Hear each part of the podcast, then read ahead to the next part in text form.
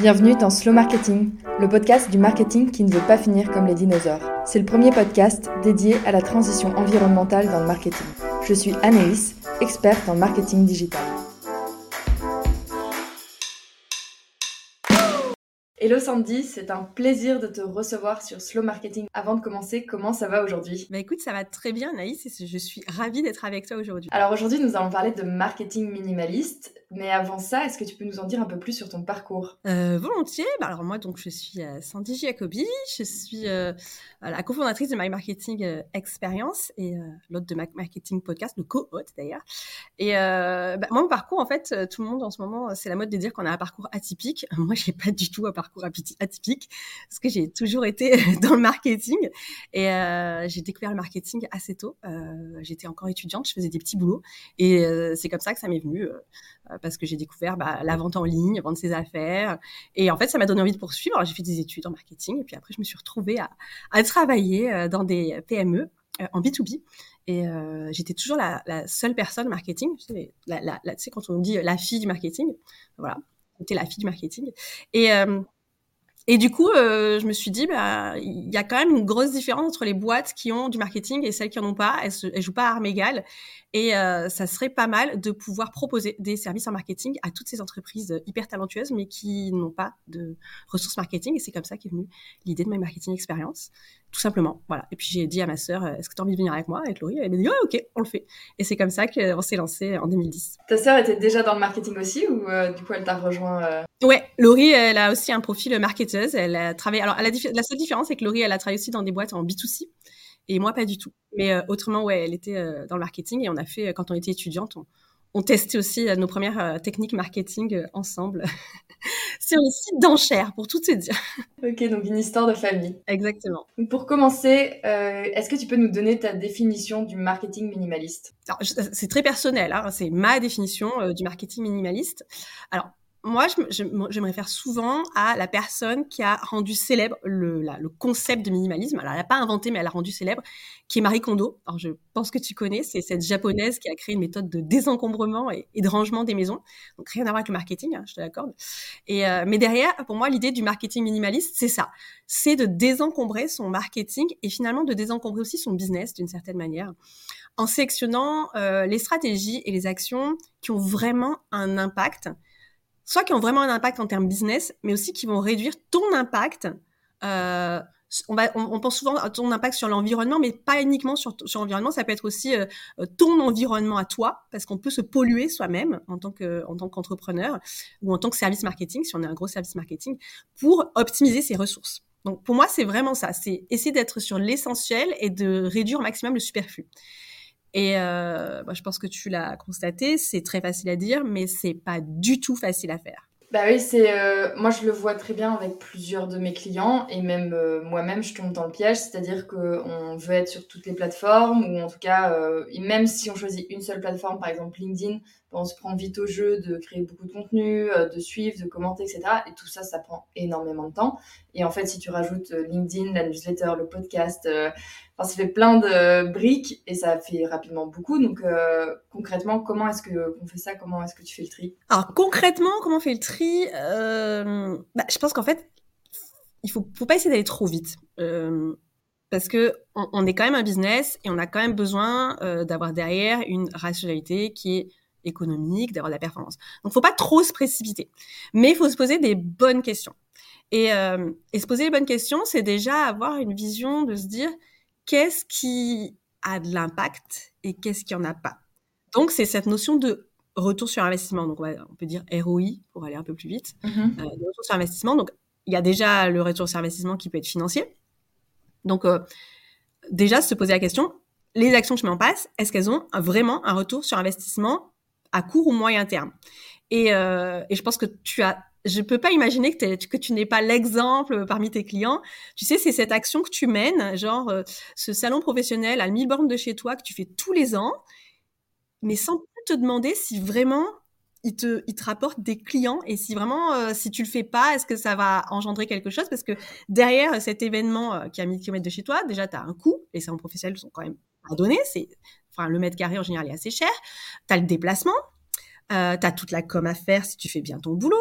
Tu as les pop-up stands, enfin l'habillage du stand, souvent en PVC. Donc même si, et, même j'ai envie de te dire, même si on oublie tout ce qui est écologique, derrière, tu as des coûts et des ressources et que tu vas mobiliser. Et finalement, enfin, moi, je peux t'assurer que la plupart du temps, quand j'analyse, il n'y a pas temps de retour sur investissement sur les, sur les salons professionnels. Et je ne veux pas me mettre la communauté des organisateurs de salons ados. Mais je dis pas qu'ils sont tous pareils. Mais il faut se poser la question. Donc déjà, mon ROI sur, à court et moyen terme sur certaines actions. Et puis après, il y a des notions qui sont euh, super intéressantes et euh, qui ont été notamment abordées euh, par Grégory Pouy. Je sais pas si tu écoutes son podcast Vlan. Euh, et lui, il a, il, a parlé de tout ce qui est retour sur investissement non financier à court terme. Et par exemple, le retour sur investissement à court terme non financier, c'est est-ce que je sensibilise ou non à une cause? Donc tu peux te dire, ouais, peut-être que j'accentue mon marketing, j'ai pas de retour sur investissement financier, mais je sensibilise à une cause importante. Et je vais prendre ton exemple, par exemple, Anaïs, tu peux dire, oui, mais moi, je fais du podcast, euh, mes épisodes, ils occupent, ils, ils polluent parce qu'ils sont sur des, serveurs, tout ça, mais finalement, au travers de ce podcast, je porte un message pour avoir un impact plus large et qui compensera largement ce que je fais. Donc, tu peux te dire, OK, bon, il n'y a pas peut-être un retour sur investissement financier, ce que je te souhaite, mais en tout cas, tu peux avoir un retour sur investissement non financier de cette manière-là. Et puis après, il a donc toujours Grégory Pouy. Hein, je ne vais pas m'attribuer euh, le parce que c'est pas de moi, mais j'ai trouvé ça hyper intéressant. il parle du ROI financier à long terme. Et ça, malheureusement, euh, peu de gens l'oublient. C'est tout ce que tu vas engendrer comme retour positif financier à long terme. Et euh, je pense que je vais parler quelque chose d'une notion que tu connais très bien, c'est la notion de dark social. le fait d'avoir communiqué et que tu deviennes une marque ou une personne, si tu es euh, en personal branding, top of mind, ça te rapporte du business qui est pas vraiment mesurable. Tu sais pas d'où ça vient, comment les gens parlaient de toi, mais le business, il continue de tomber juste parce qu'on te connaît. Et ça, c'est hyper puissant. Et puis, tu as le retour sur, euh, sur, investissement non financier euh, à long terme et qui est bah, ton image de marque. Vraiment, la, la, relation d'attachement que les gens vont avoir par rapport à ta marque. Et le problème, c'est que parfois, ce qu'il y a beaucoup de retours sur investissement financier à court terme, eh ben, ça va ça va bousiller ton retour non financier à long terme. Typiquement, pression publicitaire, euh, tout ce qui est euh, message non sollicité, le spam. Eh ben en fait, ça, ça permet souvent d'avoir des retours des ventes à court terme, mais ça érode ton image à long terme. Donc ça, par exemple, le marketing minimaliste, on doit beaucoup se poser la question sur l'arbitrage entre le court terme et le long terme. Donc euh, concrètement, quelles questions on peut se poser pour faire cet arbitrage? Ben, En fait, c'est des questions qui sont super simples. C'est des questions qui vont aller dans le sens de qu'est-ce que veulent vraiment mes clients. Donc, on retourne complètement aux fondamentaux du marketing. C'est euh, est-ce que cette action est bénéfique pour l'image de mon entreprise, par exemple? Est-ce que ça va rendre mes clients heureux et satisfaits à court terme, mais aussi à long terme? Est-ce que euh, j'apporte de la valeur quand je fais ça? Ou quand je dis ça? Ou quand je fais cette action Est-ce que c'est indispensable à mon entreprise euh, de me pour me développer ou pour satisfaire mes clients de faire ça? Et donc, l'exemple du salon professionnel était assez caractéristique. C'était euh, bah, finalement, euh, est-ce que c'est nécessaire? Non, ça me rapporte zéro. Est-ce qu'en termes d'image, c'est nécessaire? Non. Bah, j'arrête. Ouais, du coup, le choix devient assez simple une fois qu'on a posé toutes ces questions-là, quoi. Simple. Disons, ça va t'aider, ça va t'aiguiller. Mais encore une fois, ce sont des tests et puis c'est pas c'est pas euh, aussi facile. Mais si tu reprends l'image de Marie Kondo, je sais pas si tu as regardé, si tu as déjà vu un épisode à la télé, c'est assez drôle. Euh, c'est très théâtral. T'es pas obligé de faire ça dans ton marketing et dans ta boîte, mais tu sais, elle prend un vêtement et elle dit, OK, ce vêtement, euh, est-ce qu'il m'apporte toujours quelque chose dans ma vie? Bah, tu, peux, tu peux poser ça pour toutes tes actions marketing et tes stratégies. Est-ce que ça m'apporte quelque chose? Est-ce que à long terme ou à moyen terme ou, à court terme, est-ce que ça m'apporte? Et après, tu peux dire, est-ce que ça me procure de un sentiment? Alors elle a dit, est-ce que ça me procure de la joie? Tu peux te poser cette question. Honnêtement, c'est pas une question idiote, mais je suis pas sûre que tous les entrepreneurs et tous les chefs d'entreprise ou même les équipes marketing peuvent dire, oui, ça me rapporte de la joie, ça m'apporte pas de la joie. Mais en tout cas, dans ton business, ouais, moi je pense que tu peux te poser une question. Typiquement, est-ce que l'offre que je propose, ça me procure, moi, de la joie de, de, de la vendre. C'est intéressant de se poser la question. Moi, je connais plein de gens, j'ai déjà eu plein de gens en accompagnement qui me disaient non, mais cette, cette offre, je la vends mal, mais euh, tant mieux parce que de toute façon, je l'aime pas. What the fuck? T'as qu'à l'enlever ton offre si tu l'aimes pas. Tout simplement. Bah, c'est ça aussi être minimaliste. Oui, du coup, tu te libères aussi d'une charge mentale par rapport à, cette offre. Exactement. Donc c'est très lié, le marketing minimaliste, à cette notion d'impact écologique, mais il y a l'écologie de soi-même finalement qui est aussi hyper importante. Par exemple, je sais que tu avais fait des changements importants sur euh, My Marketing Podcast avec justement euh, cet objectif d'être plus minimaliste. Est-ce que tu peux nous expliquer ces changements et mettre, me donner un peu tes retours euh, à moyen long terme? Oui. alors, My Marketing Podcast, on, on l'a sorti un peu comme ça. Il n'y avait pas trop de stratégie. On avait juste envie de faire un podcast. Et euh, on s'est posé la question quand même de se dire, euh, on a fait plusieurs constats. Déjà, euh, un, podcast, c'est très chronophage. Hein il faut tenir le rythme. je pense que tu n'iras pas contre ce que je dis. Un podcast, ça prend du temps et souvent beaucoup plus que ce qu'on croit. et donc déjà, on voulait arriver à mieux gérer ça et aussi réduire l'impact sur l'environnement parce qu'à chaque fois que tu fais un podcast, comme on le disait, eh en fait, tu as euh, ton podcast, euh, ton fichier, hein, ton enregistrement qui est hébergé sur un serveur, ça prend de la place. Et puis, il y a l'aspect toute la promotion autour. Euh, tu vas envoyer une newsletter. tout ça, ça a un impact. Cumulé, ça a un impact. Donc, concrètement, on a réfléchi, on s'est dit, OK, ben, on va passer plus qu'à un épisode une semaine sur deux. Donc, on a réduit par deux la fréquence. Et ensuite, on a voulu réduire le poids des, fichiers, des enregistrements, en se disant bon ben on va enlever le superflu, on va enlever l'intro, on va enlever le jingle, on va enlever euh, l'outro, on mettra rien à la fin. Vraiment on donne, on livre le produit et le contenu hyper brut pour euh, réduire euh, la durée, donc réduire le poids, et puis offrir l'essentiel. Alors ça on l'a tenu pendant plus d'un an, comme ça.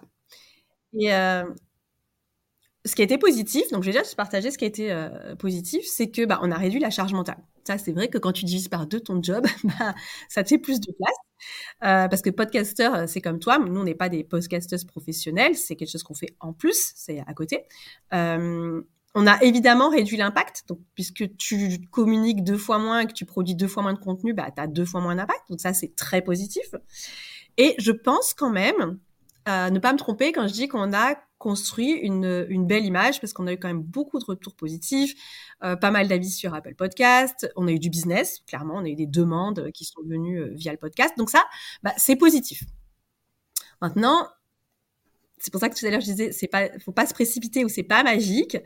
Il y a quand même euh, un résultat qui est pas aussi positif que ce qu'on voudrait sur certains aspects et qui vont demander du coup des ajustements.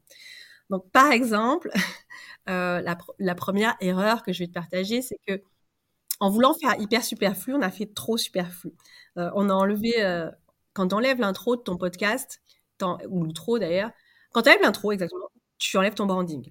Donc, tu es beaucoup moins identifiable. Les, nouveaux auditeurs qui te découvrent, ben, en fait, ils savent pas quitter. Ils arrivent un peu comme ça, ils voient de la lumière, mais tu, tu prends pas le temps de dire qui tu es, ce que tu fais. Donc c'est pas optimal et on s'est quand même rendu compte qu'il y avait des gens qui consommaient notre contenu sans savoir que derrière c'était My Marketing Experience. C'est un peu un peu con quand même, excuse-moi l'expression, mais euh, c'était pas le but à la base. Donc donc ça c'était c'était euh, une grosse erreur. Par chance, le contenu plaisait et plaît quand même. Donc ça ça va. Euh, L'autre erreur, c'est euh, d'avoir enlevé tout ce qui est outro à la fin. alors, je sais pas outro ou outro en anglais. Mais ça veut dire que derrière, euh, pour aller plus vite, on ne disait pas euh, laissez-nous un commentaire sur Apple Podcast, il n'y avait pas d'appel à action, il n'y avait rien. Donc, bah, si tu mets pas d'appel à action, euh, tu n'as pas d'action.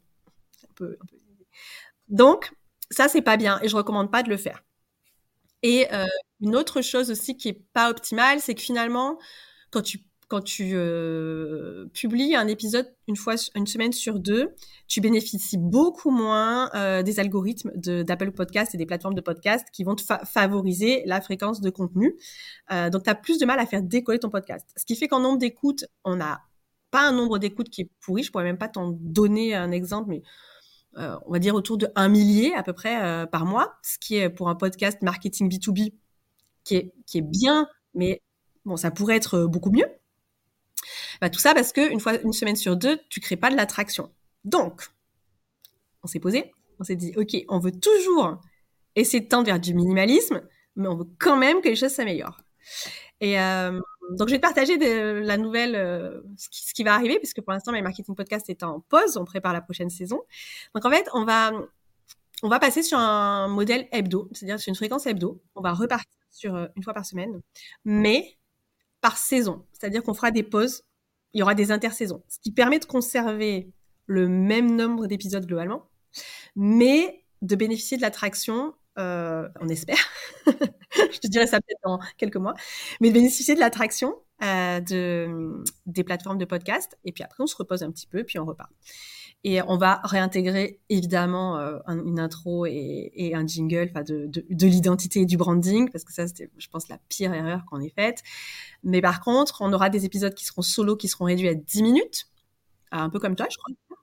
Et les épisodes avec les invités qui seront autour de 30 minutes. Donc, au lieu d'avoir des épisodes solo qui avaient tendance à être sur les 10, 20, plutôt 20 minutes, on va les réduire par deux.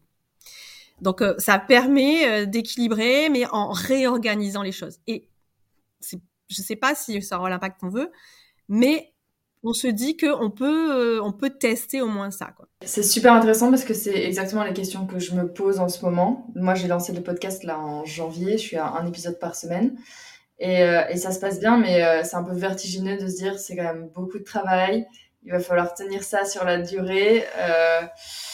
mais l'option de partir sur des saisons avec des pauses, réduire la durée des épisodes, je trouve ça très pertinent ben, qui vivra verra, je te dirais. Mais, euh, mais ouais, tu vois, quand, quand, quand, tu, quand tu fais euh, toutes les semaines, euh, il y en a plein qui le tiennent, il y en a qui font plus et, respect total. Mais c'est pas forcément fait pour tout le monde. Euh, et je pense qu'il faut arbitrer. C'est vraiment l'écologie de soi. Euh, euh, on n'y pense pas, mais c'est vraiment l'écologie de son temps aussi, quoi, et de ses efforts. Du coup, cette démarche de marketing minimaliste, c'est quelque chose. ce serait plutôt un effet de mode ou c'est une véritable alternative au, marketing classique? C'est pas une question facile en fait. c'est même, enfin, elle est super bonne cette question. Elle est super bonne. moi, de tout mon cœur, j'espère que c'est pas, c'est pas un effet de mode. Parce que si euh, on écarte le côté écologie de soi-même, j'ai envie de te dire, chacun fait ce qu'il veut, si tu as envie de te tuer à la tâche, bah, fais-le. Mais en revanche, si tu as envie de tuer l'environnement, là, ça, m'embête un petit peu plus euh, à titre perso. Euh, je pense que c'est surtout, c'est surtout lié à une prise de conscience. moi, je vois dans ma vie personnelle, j'aspire à du minimalisme, beaucoup. par exemple, j'achète rien qui est pas, que j'estime pas nécessaire. je ne garde rien non plus de ce que je n'estime pas euh, nécessaire. Donc, euh, je garde pas mes vêtements, je les revends euh, ou je les donne. voilà, je... Mais ça, ça, ça fait, je sais pas, genre 20 ans que je suis comme ça. Et c'est beaucoup plus difficile à faire dans son business, par contre. Je trouve que c'est beaucoup plus difficile à faire dans son entreprise que dans son business. mais aujourd'hui, l'effet de mode, moi, je n'y crois pas. Parce que si c'était vraiment à la mode, il y aurait beaucoup plus de gens qui en feraient. Or, j'ai pas j'ai pas l'impression que ça ait gagné euh, beaucoup de terrain. On en parle on en parle plus mais est-ce qu'on en fait plus? Je je je, je le souhaite. J'en suis pas hyper convaincue. Donc tu as quand même des, des, des mouvances de slowpreneuriat tu as quand même des mouvances de slow marketing. Et je dis pas que c'est inexistant mais je pense que ça relève plus de démarches personnelles que tu appliques dans ton entreprise que réellement des gens qui l'adoptent en disant c'est la voie sacrée et c'est comme ça que ça doit être Ouais, et, parce qu'ils ont été convaincus. Mais je pense, je crois euh, sincèrement que des initiatives comme ton podcast euh, contribuent à euh, sensibiliser les gens et à ce qu'il y ait cette prise de conscience. Et du coup, comme tu auras cette prise de conscience, ils vont mettre la, démarche. Mais on pourra jamais forcer les gens à le faire. c'est impossible. Mm. Mais du coup, tu vois, moi je te rejoins sur la, démarche, la prise de conscience et la démarche personnelle parce que comme toi, ça fait des années que je consomme moins. Euh, typiquement, par exemple, les vêtements, j'ai pas acheté de vêtements neufs euh, depuis euh, au moins 5 ou 6 ans. Et, mais, tu vois, ça, c'est une démarche qui est personnelle et qui n'impacte que moi. Et en fait, le fait que d'autres personnes à côté achètent encore de la fast fashion tous les jours, dans mon quotidien, ça va pas vraiment avoir d'impact direct. Alors que par rapport au marketing, je trouve que c'est la, la difficulté, c'est que si je décide de mettre en place un marketing minimaliste et de notamment publier moins, par exemple, j'ai quand même des concurrents qui, eux, continuent à publier du contenu tous les jours et donc euh, à, avoir plus de visibilité plus de, et à jouer avec l'algorithme des réseaux sociaux et donc euh, plus de notoriété. quoi. C'est très vrai et c'est une question hyper cruciale. Ce qu'on pourrait se dire, c'est que c'est vrai que quand tu choisis d'être minimaliste, tu t'imposes aussi d'être probablement de plus haut niveau que les autres à chaque fois que tu prends la parole pour marquer plus les esprits. Euh, et, et c'est pas évident, hein, euh, clairement. Après, tu peux aussi te dire que certaines actions, euh, j'en parlais avec avec une personne qu'on a interviewée sur, sur le podcast, justement, où on a fait un, épisode sur le marketing durable, pas forcément minimaliste. Et euh, nous, chez My Marketing Experience, on est vraiment euh, super engagés. On essaye de limiter au maximum tout. Euh, notre mobilier, euh, c'est du mobilier d'occasion, nos ordinateurs. là, tu vois, je vais faire changer la batterie plutôt que je vais faire changer mon ordinateur parce que la batterie, est, la batterie est down, donc faut quand même faire quelque chose. Mais l'ordinateur marche bien. Et en fait, tu vois, j'en parlais, je dis, mais qu'est-ce qu'on peut faire de plus? Et, et, et, Sébastien Huchet, donc euh, que je t'invite à découvrir, qui est vraiment top, euh, qui est, il, dirige tout, ce qui est développement durable chez Decathlon euh, France, et il me disait, mais en réalité, quand tu es toi-même très engagé et que ta boîte elle est super engagée, les retombées positives de cet engagement que tu portes, tu vois, par exemple, en donnant la parole, en ayant des messages marketing qui sensibilisent, tu vas avoir plus d'impact que si tu décides, par exemple, de moins publier sur LinkedIn tu peux très bien te dire, OK, bah, je vais continuer de publier tous les jours sur LinkedIn, c'est pas grave, mais je vais réserver un post sur 10 ou deux posts sur 10 à faire de la sensibilisation à grande échelle. Tu vois, tu peux le tourner comme ça. D'un côté, ça va servir tes objectifs de visibilité à toi, et d'un autre côté, ça va servir ton message et ton engagement, et sensibiliser à plus large échelle d'autres personnes. Donc, tu vois, tu peux le rallier, tu peux faire les deux c'est intéressant. J'avais vu cette discussion aussi dans mon interview avec Adrien Martial sur, euh, sur la vidéo, qui a un impact aussi environnemental euh, très important dans sa conception, diffusion. Euh, et, effectivement, son, son message, c'était de c'était de, bah, de dire c'est pas tant la vidéo que le message qu'elle contient qui est aussi important et donc il y, a, y, a, une balance à jouer sur à ce niveau-là. Quelles sont tes recommandations pour adopter une stratégie marketing minimaliste? Euh, moi, ma première recommandation, parce que c'est tiré de mon expérience, c'est de c'est de pas trop se précipiter non plus, c'est de se poser des questions, mais pas de prendre des décisions hyper tranchées tout de suite, genre tout ou rien, parce qu'en fait, c'est bah, c'est comme peu importe ce que, dans quoi tu t'engages, euh, si tu si tu fais ça, tu le tiens pas durablement, tu vois, c'est comme les régimes, comme te mettre à publier euh, régulièrement. Si tu fais, si tu prends des décisions aussi euh, euh, et rapidement, tu risques de pas les tenir. Parce que ce qu'il faut quand même comprendre, je pense que si les gens écoutent jusqu'ici, c'est que c'est top et c'est un super concept, mais c'est pas aussi simple et évident quand on parle de business.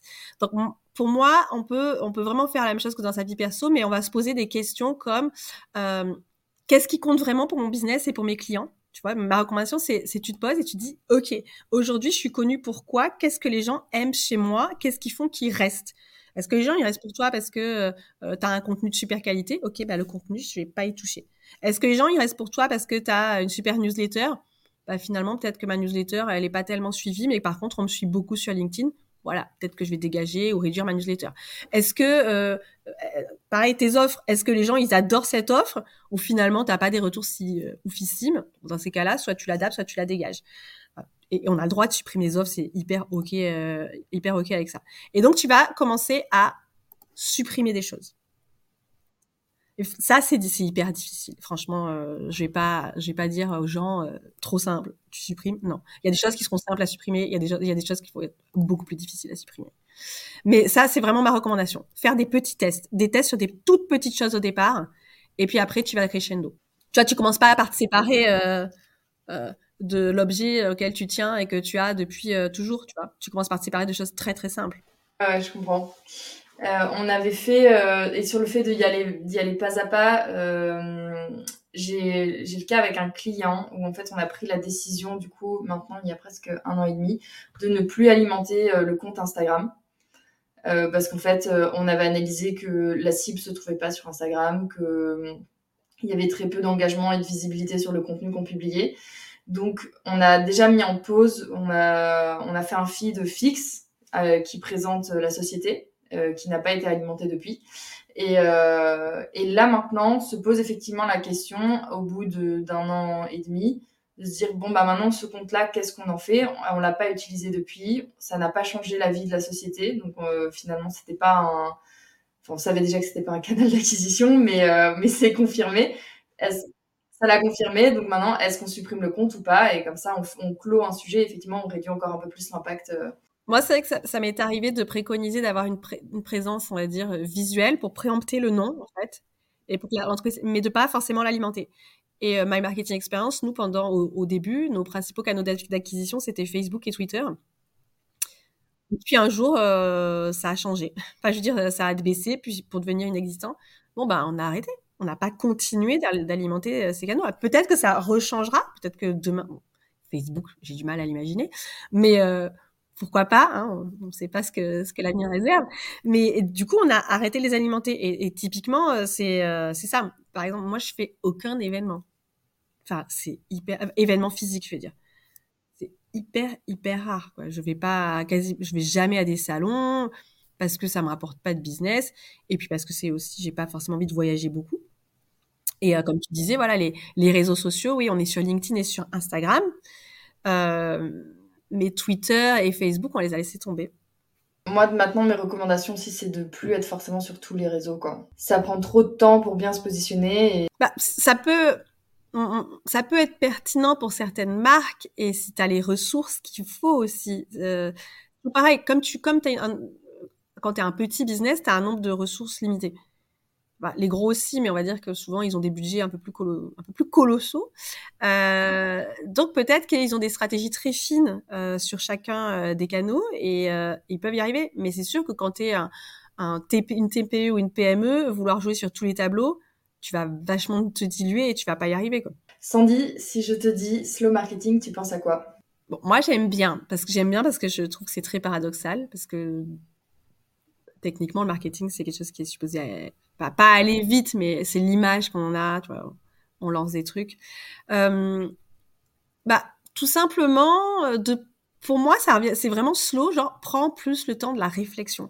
Pas forcément le, le, plus de temps pour agir, parce que je suis une personne d'action et moi, je, je préconise euh, souvent, euh, je vraiment, je pousse beaucoup nos clients à agir. Mais par contre, euh, prendre un poil plus de temps pour réfléchir, même quand tu es en train d'agir, peut-être que tu peux te dire, OK, je commence un truc, mais continue de réfléchir et de prendre ce temps. Fonce pas toujours à tête baissée sans te poser de questions. Et pour moi, c'est vraiment ça, le slow marketing. C'est pas forcément se la couler douce et euh, faire une action ponctuelle de temps en temps. En tout cas, ce serait pas ma définition. Mais c'est toujours de continuer en permanence, de, de se poser la question, est-ce que c'est nécessaire? Est-ce que c'est utile? Et slow down plutôt dans ta réflexion tout le temps. Mais euh, agis quand même, quoi. Euh, c'est pas l'idée, c'est pas de rien faire. J'aime beaucoup.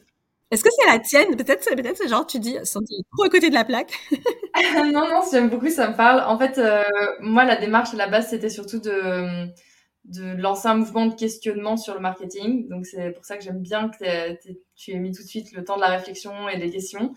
Et, euh, et à la base, je m'étais inspirée euh, bah, du mouvement slow food, slow fashion, et euh, où justement c'était bah, comment est-ce qu'on fait les choses différemment, euh, de, référencer des, enfin, en tout cas pour le marketing, référencer des outils euh, autres que ceux qu'on a l'habitude d'entendre parler et qu'on utilise de manière automatique. Euh, j'ai vraiment l'exemple, pour moi, c'était le jour où j'ai découvert qu'on pouvait euh, utiliser d'autres outils d'analytics pour son site web que Google Analytics. Et j'étais là genre, quoi?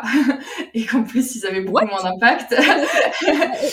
J'en ai découvert un euh, il y a quelques jours. Euh, il y en a plein et c'est ça qui est fou. Et c'est juste qu'on est tellement formaté à euh, bah, les analytics de ton site, ils doivent être sur Google Analytics qu'on se pose même plus. Il y a, enfin, il y a plein de choses où on se pose plus de questions, quoi. On fait juste comme, exactement. Donc moi, c'était la démarche. Donc ouais, ça, ça me parle bien. Mais, mais tu vois un exemple de marketing qui pour moi est minimaliste et qui pourrait rejoindre le slow marketing, mais c'est plus du minimalisme. Quand, quand tu es minimaliste, tu, tu, préconises la mutualisation. Tu vois, par exemple, au lieu d'acheter euh, euh, une perceuse, eh ben, tu vas te dire, OK, j'achète une perceuse et puis toute la famille, euh, tu peux prêter ta perceuse parce que tu l'utilises pas tous les jours. C'est un exemple. Ben, finalement, quand tu, quand tu te tournes vers tout ce qui est partenariat, mm-hmm. quand tu fais des lives, l'autre jour, tu as fait un live, par exemple tu as fait un live avec, euh, avec Fatih, c'est là. Tu aurais pu faire un live, toi, analyse de son côté, et Fatih aurait pu faire un live, lui, de son côté. Donc, vous auriez utilisé deux fois plus de bandes passantes, euh, de stockage chez les serveurs. Vous avez décidé de mutualiser vos audiences pour avoir un bénéfice commun. Bah, techniquement, pour moi, ça, ça rentre dans le cadre du marketing minimaliste. Tu mutualises des ressources, du temps et d'une certaine manière euh, un investissement pas forcément financier, mais tu pourrais. Personne t'empêcherait de le faire dans les, dans les partenariats, il peut y avoir du partenariat financier. Bah, typiquement, ça rentre, ça, ça, ça, peut faire partie des outils d'un marketing minimaliste. Tu mutualises. Super intéressant, j'avais jamais vu la chose comme ça. Selon toi, si je devais inviter quelqu'un sur ce podcast, du coup, pour continuer cette conversation sur le marketing responsable, ça serait qui? Waouh euh, Je dois en citer qu'une. Alors, moi, la première personne qui me viendrait à l'esprit, c'est la personne que j'ai citée euh, pendant ce podcast, c'est Grégory Pouy de Vlan. Donc, euh, appelle Grégory euh, si tu as envie de venir parler de marketing responsable. Je pense qu'Anaïs t'accueille les bras ouverts. après, moi, j'ai eu une vraiment un chouette entretien avec l'autre personne que j'ai citée, qui est Sébastien Huchier, euh, responsable développement durable France de Decathlon. Il est extrêmement engagé. C'est une personne passionnante euh, qui est euh, hyper calée sur tout ce qui est économie circulaire et il a une vraie vraie compétence marketing aussi. Voilà, ça fait deux personnes déjà, c'est pas mal. c'est très bien. Mais écoute, merci pour les recommandations. Euh, quand est-ce que se relance le podcast euh, My Marketing? Écoute, j'ai pas de date à te donner, mais on avance bien et je dirais que euh, aller dans un mois et demi. Ok, top. J'ai pas de date, mais on va dire un mois et demi vers avril, fin avril. Hâte de suivre ça. Ouais, on aura fait une pause de quatre mois à peu près. Mais c'est ça aussi être slow, tu vois, c'est de se dire ok, faut qu'on fasse un truc. Euh, j'arrête d'être tête baissée. Il y a des choses bien, mais il y a des choses qui me conviennent pas. Bon ben, qui n'ont rien à voir avec du marketing minimaliste forcément, mais euh, euh, ça fait partie. te demander pourquoi tu continues de faire les choses, déjà, c'est bien. Ouais.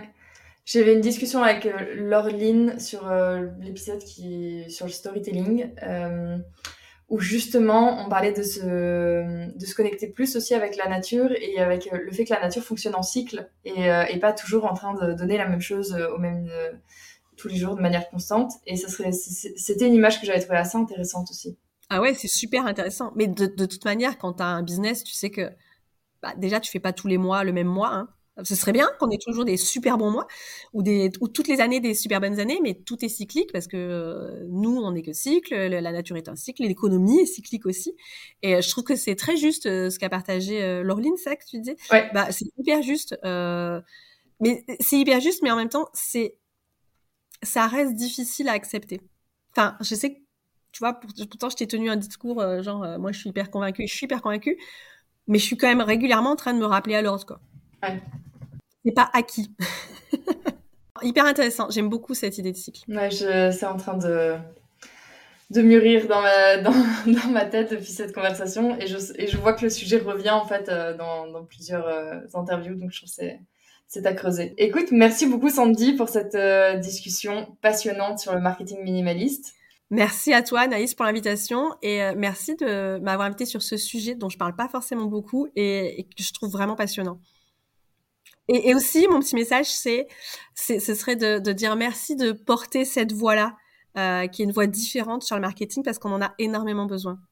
C'est tout pour aujourd'hui. Rendez-vous la semaine prochaine pour un nouvel épisode. Si tu ne veux rien louper, abonne-toi à la newsletter ou à mon profil LinkedIn Anaïs Baumgarten. Tous les liens sont dans la description. Merci pour ton écoute et à très vite sur Slow Marketing.